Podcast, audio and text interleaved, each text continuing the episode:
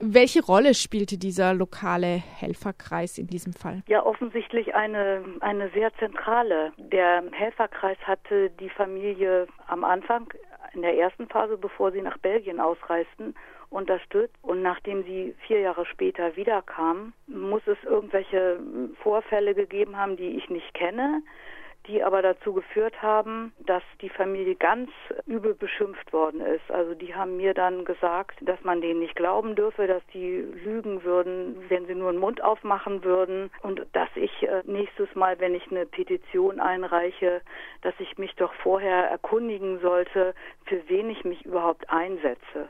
Also für wen man sich einsetzt. Das heißt, es gibt Menschen, die man für schlecht hält und äh, die auch als kriminell beschimpft worden sind, für die man sich nicht einsetzen sollte.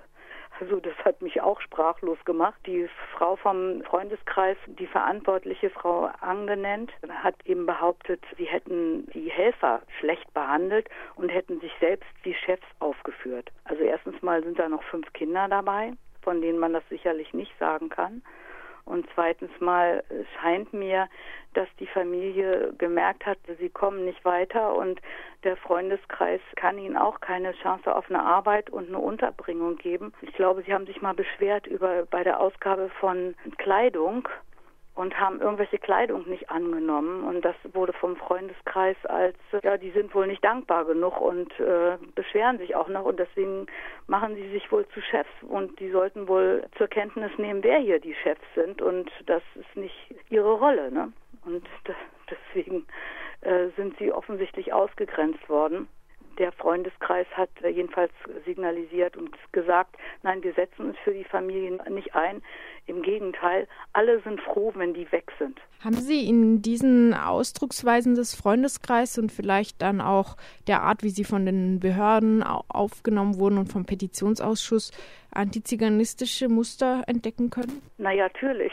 Also der Begriff die Lügen wie gedruckt ist äh, ein typisches Klischee, was Roma immer unterstellt wird weil man davon ausgeht, ja, man kann ihnen eben nicht glauben. Andere Klischees, dass sie nicht arbeiten, dass sie kriminell sind. Was ist bei denen kriminell? Ich habe es versucht rauszubekommen. Die haben äh, Sachen aus der Wohnung verkauft, die vielleicht äh, der Stadt gehörten, also ein Herd oder äh, das kann sein, aber das ist nicht geahndet worden und die sind überhaupt nicht äh, irgendwie strafrechtlich in Erscheinung getreten, nicht mal schwarz waren und trotzdem werden sie vom Freundeskreis als kriminell bezeichnet. Das ist schon, würde ich mal sagen, ein ganz starkes antiziganistisches Klischee. Abgesehen von abwertenden bis gehässigen Bemerkungen scheint vor allem auch ein großes Desinteresse an der Situation der Roma vorzuherrschen, auch in Kreisen, die sich für Flüchtlinge engagieren wollen. Woran könnte das Ihrer Meinung nach liegen? Durch die verschärfte Asylgesetzgebung ist ja Druck auf Geflüchtete, sich hier anzupassen und den Lebenserwerb selber bestreiten zu können, unglaublich gewachsen. Zugleich sind die Möglichkeiten, den Unterhalt selbst bestreiten zu können, natürlich auch sehr geschrumpft. Und in dieser Situation ist äh, von Flüchtlingshelferinnen der Druck auch weitergegeben worden, also der Anpassungsdruck auf die Menschen, hier alles zu tun, um integriert zu sein. Das Wort Integration hat ja eine lange Geschichte hier in der Auseinandersetzung in der Politik und hat dazu geführt, offensichtlich, dass bei FlüchtlingshelferInnen diese Integrationsforderung aufgegriffen wurde und die sich selber auch nur noch um Menschen kümmern, die große Integrationsleistungen vollbringen. Den Roma wird gern unterstellt, dass sie sich sowieso nicht integrieren können und von daher ist diese Ablehnung, denke ich mal, auch damit begründet, dass man diesem Klischee auch mehr aufsitzt. Ja, die integrieren sich ja nicht. Hier in Deutschland kommt die schon von Ihnen erwähnte Einstufung verschiedener ex-jugoslawischer Staaten als sichere Herkunftsstaaten hinzu. Von zum Beispiel grünen Politikern wurde das damit verteidigt, dass die Ablehnungsquote der Asylanträge aus diesen Ländern ja vorher schon äußerst gering gewesen sei. Es würde eigentlich sich eher um eine nominelle Änderung handeln und keine in der Substanz. Ist das tatsächlich so? Hat sich die Situation Situation seit September 2014 nicht weiter verschlechtert für Menschen aus diesen Staaten? Ja, in Deutschland hat sich die Situation noch mal sehr verschlechtert aufgrund der sicheren Herkunftsstaaten und natürlich noch damit einhergehend auch aufgrund der Einrichtung von ja, wie wie Menschen hier untergebracht werden, wenn sie ankommen dass eben seit 2015 durch die Asylgesetzverschärfung landeseigene Lager gegründet worden sind, aus denen die Menschen gar nicht mehr rauskommen sollen. Wenn man ihnen von vornherein, obwohl das gesetzlich eigentlich gar nicht möglich ist, vor Asylantragstellung zu sagen, die haben eine geringe oder sie haben eine hohe Bleibeperspektive, aber das ist praktisch hier einfach so eingeführt worden und wird auch so umgesetzt, dass man die Leute einteilt in woher kommen sie und kommen sie aus Balkanländern, werden sie in Landeseinrichtungen untergebracht, aus denen sie meistens nicht mehr rauskommen. Und von daher ist auch der verkürzte Asylweg mit Schnellverfahren und eigentlich überhaupt keine Rechtsmittel mehr einlegen zu können, keine Beratung bekommen zu können, keinen Zugang zu Anwälten zu haben, ist natürlich mit dafür verantwortlich, dass die Abschiebungen von besonders von Roma aus den Balkanländern in den letzten Jahren wahnsinnig zugenommen haben. Sie haben vorhin schon diese Bemerkung aus diesem Asylhelferkreis erwähnt, dass Sie sich doch besser überlegen sollten, wen Sie unterstützen. Und Sie haben auch in ihrem Text über die Familie von Selektion der geflüchteten Roma gesprochen. Nun fand ja von 2005 bis 2015 die Roma-Dekade der EU statt und auch immer noch ähm, liest man viel von Antidiskriminierungsmaßnahmen gegen Antiziganismus und zumindest in der offiziellen Politik würde hier in Deutschland oder auch auf EU-Führungsebene niemand explizit Roma anderen Gesetzen unterwerfen, sondern es geht ja immer um Menschen aus den Westbalkanstaaten, also eigentlich nur um die Staatsangehörigkeit.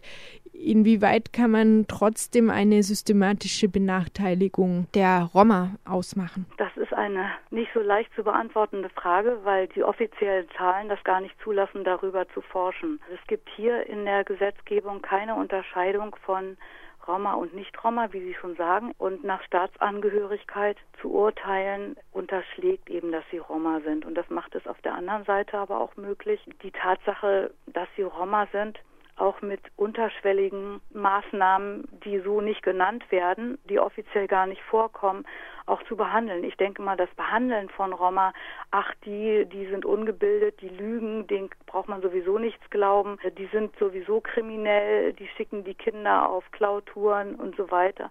Diese Geschichten, die, die zwar auch in der Roma-Dekade thematisiert worden sind, die bekämpft worden sind, die offiziell als, ja, wir haben viel dafür gemacht, dass das Bewusstsein gestiegen ist in der Bevölkerung. Ich glaube, dagegen unterschwellig ist eine Strömung, hat sich entwickelt, die unterschwellig eher die Klischees von Roma weiter eher aufblühen lässt, indem man den Integrationsdruck auf die Flüchtlinge ja so hoch angesetzt hat, dass viele, die darunter fallen, Roma sind, die dem Integrationsdruck nicht standhalten können. Und diese vielen Roma werden aber statistisch gar nicht mehr erfasst. Und in den asylabschlägigen Bescheiden wird natürlich, weil es zur Geltung gebracht wird, dass es sich um Roma handelt, wird auch natürlich das erwähnt, aber dann ist die Begründung normalerweise dass Roma nicht verfolgt werden in den Herkunftsländern, weil es da auch alle möglichen Institutionen gibt, die da eingerichtet worden sind, um die Gleichberechtigung von Roma zu gewährleisten. Die Praxis ist eine ganz andere. Und deswegen ist diese unterschwellige Form des Antiziganismus in diesen Ländern überall sehr virulent. Es drängt sich mir immer wieder dieser Widerspruch auf. Einerseits der Sommer des Willkommens 2015, auf den hin ganz viele Initiativen aus dem Boden gesprießt sind, die sich für Flüchtlinge einsetzen. Man mhm. verliert schon schier den Überblick und viele davon existieren auch immer noch. Andererseits, mhm. für die Roma wird viel weniger getan als noch vor fünf, sechs Jahren. Wie erklärt sich genau. dieser Widerspruch? Genau.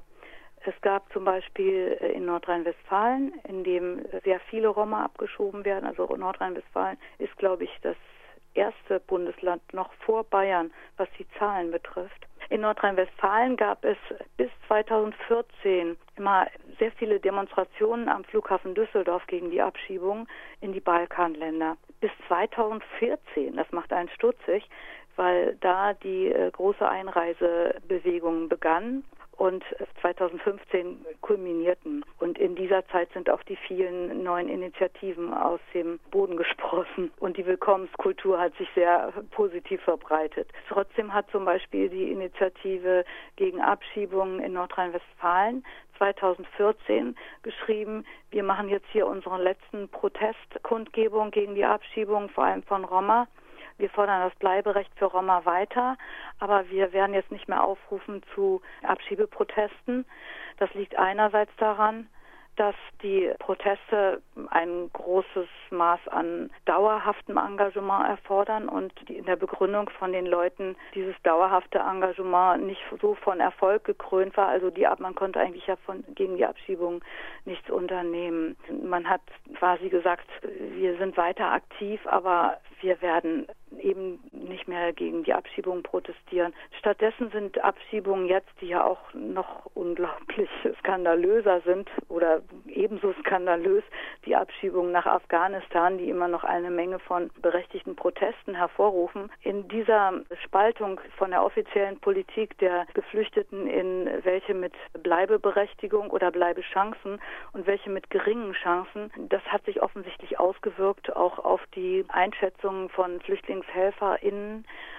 die selber dann auch gucken, ja, wo hat es eine Chance und wo nicht und deshalb darauf verzichtet haben. Dann sind eben die auch durch die Medien sehr breit gelaufenen Auseinandersetzungen über Deutschland als Einwanderungsland haben sehr stark die Entwicklung begünstigt, dass die Menschen nur die Integrationsmöglichkeiten von Geflüchteten als wichtiges Kriterium ansehen, während die von der offiziellen Politik sowieso von vornherein aus der Gesellschaft ausgegrenzt werden und auch gar nicht mehr in die Öffentlichkeit treten sollen durch diese Einrichtung von Lagern, in denen die Kontakte zu den Menschen sehr unterbunden werden, in denen es fast keine Kontakte mehr gibt, dass das einfach so unter der Hand läuft und das wird von den vielen Initiativen stillschweigend hingenommen, ohne wahrzunehmen, dass eigentlich wir Deutschen ja eine ganz andere Verantwortung haben, gerade den Roma gegenüber und das überhaupt nicht geht, dass wir gerade gegenüber den Roma, die noch dazu keinen Staat haben, dass da unsere Proteste so eingeschlafen sind.